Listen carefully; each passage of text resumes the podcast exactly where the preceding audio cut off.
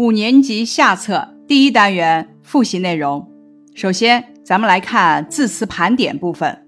难读的字：云、至、一、窝、逛、钩、以、你、请、电、饼、卷。本单元的多音字：剥组词：剥落。包组词包皮，扎组词扎针，扎组词扎辫子，扎组词挣扎，戒组词慰藉，急组词狼藉，切组词真切，切组词切菜，贺组词应和，和组词和好。旋组词回旋，旋组词旋风。本单元出现的一些词语，首先第一部分必须掌握的词语如下：蝴蝶、蜻蜓、蚂蚱、樱桃、榆树、锄头、承认、水瓢、阴凉、冷艳。幽芳、郑重、宝贵、眷恋、圆滚滚、明晃晃、孤零零、山高月小、三潭印月、不可胜数、顶天立地、恍然大悟、乐此不疲、清光四溢、相映成趣。离乡背景，美妙绝伦；茂林修竹，绿水环流；良辰美景，能书善画；颇负盛名，万里长城；风栖雪压，低头折节。本单元的近义词总结：四时近义词四季，童孙近义词。儿童，信口近义词随口，漂亮近义词美丽，瞎闹近义词胡闹，闪烁近义词闪耀，存心近义词故意，随意近义词任意，圆滚滚近义词圆溜溜，不可胜数近义词不计其数，大概。近义词大致，乐此不疲近义词乐在其中，盼望近义词渴望，威风近义词威严，徘徊近义词踌躇，气派近义词气势，澄澈近义词清澈，闪耀近义词闪烁，幽芳近义词幽香。玷污近义词侮辱，稀罕近义词稀奇，郑重近义词慎重，秉性近义词性格，眷恋近义词依恋。本单元的反义词总结如下：昼反义词夜，小反义词晚，寒反义词暖，新鲜反义词陈腐。承认反义词否认，自由反义词禁锢，黑暗反义词光明，阴凉反义词燥热，不可胜数反义词屈指可数，广阔反义词狭窄，夸大反义词缩小，平凡反义词出众，冰凉反义词火热，爱惜。反义词糟蹋，训斥反义词赞扬，清白反义词污浊，秀气反义词粗笨，衰老反义词年轻。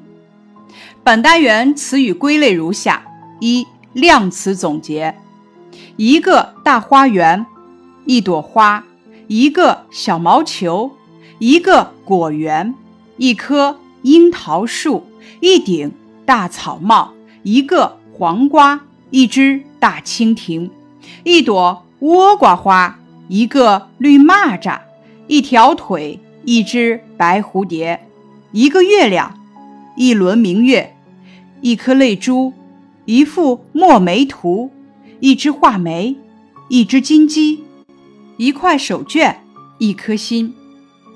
本单元修饰词总结：圆而粗的柱子，风光旖旎的莱蒙湖，无边无垠的非洲大沙漠，碧波万顷的大海，巍峨雄奇的高山，心爱的小月亮，冰凉的泪珠，慈祥的外祖父，最宝贵的画，雪白的细亚麻布，血色的梅花。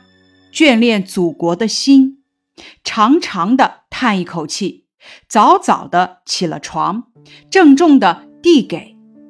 本单元的动词总结：摘黄瓜、追蜻蜓、捉蚂蚱、点起篝火、刮去污迹。本单元特殊词语如下：A、B、B 式词语：胖乎乎、圆滚滚、明晃晃。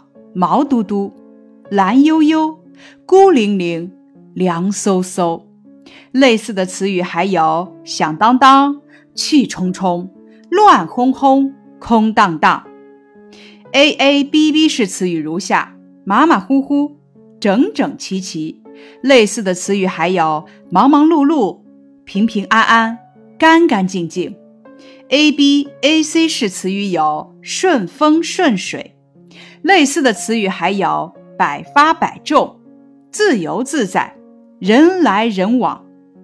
描写景色的词语如下：山高月小、三潭印月、顶天立地、烟波浩渺、晶莹澄澈、风光旖旎、无边无垠、碧波万顷、巍峨雄奇、美妙绝伦、茂林修竹。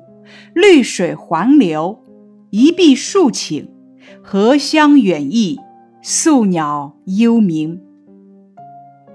类似的词语如下：鸟语花香，山清水秀，万紫千红，湖光山色，姹紫嫣红，百花齐放，春暖花开，草长莺飞，风和日丽，春意盎然。本单元佳句积累如下：一、比喻句。太阳一出来，榆树的叶子就发光了，它们闪烁的和沙滩上的蚌壳一样。这句话将榆树的叶子比喻成蚌壳，形象地写出了叶子在阳光照耀下发出光亮的样子。二、排比句。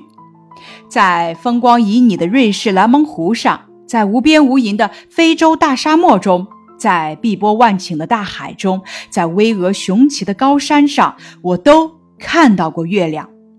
这句话连用了四个“在”字，写出了作者在世界各地都见过月亮，突出了他乡所见月亮之多。三拟人排比句：花开了，就像睡醒了似的；鸟飞了，就像在天上逛似的；虫子叫了。就像虫子在说话似的，睡醒、逛、说话等词语将花、鸟、虫子等拟人化了，使所写之物更加形象亲切，并且运用了排比的修辞手法，充分说明园中的一切都是鲜活的，作者的心情也是快乐自由的。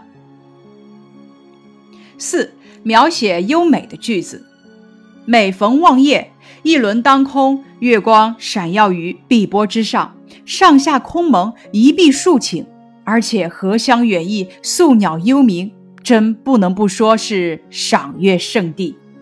这句话形象地描写了朗润园的美丽月景，既有视觉描写，月光闪耀，碧波空蒙，一碧数顷，又有嗅觉描写，荷香，还有听觉描写，宿鸟幽鸣。向我们展示了一幅美妙的荷塘月色图。五含义深刻的句子：旁的花大抵是春暖才开花，它却不一样。越是寒冷，越是风欺雪压，花开的愈精神愈秀气。它是最有品格、最有灵魂、最有骨气的。这句话运用拟人的修辞手法，外祖父极力的赞美梅花的精神，赞美梅花高贵的品质和顽强的生命力。通过外祖父对梅花品格、秉性、骨气的热情讴歌，说明梅花是祖国的象征，是民族精神的象征。六转述句，我看祖父还在笑，就说你不信，我到屋里拿来给你看。改为转述句，我看祖父还在笑，就说他不信，我到屋里拿来给他看。考试点睛。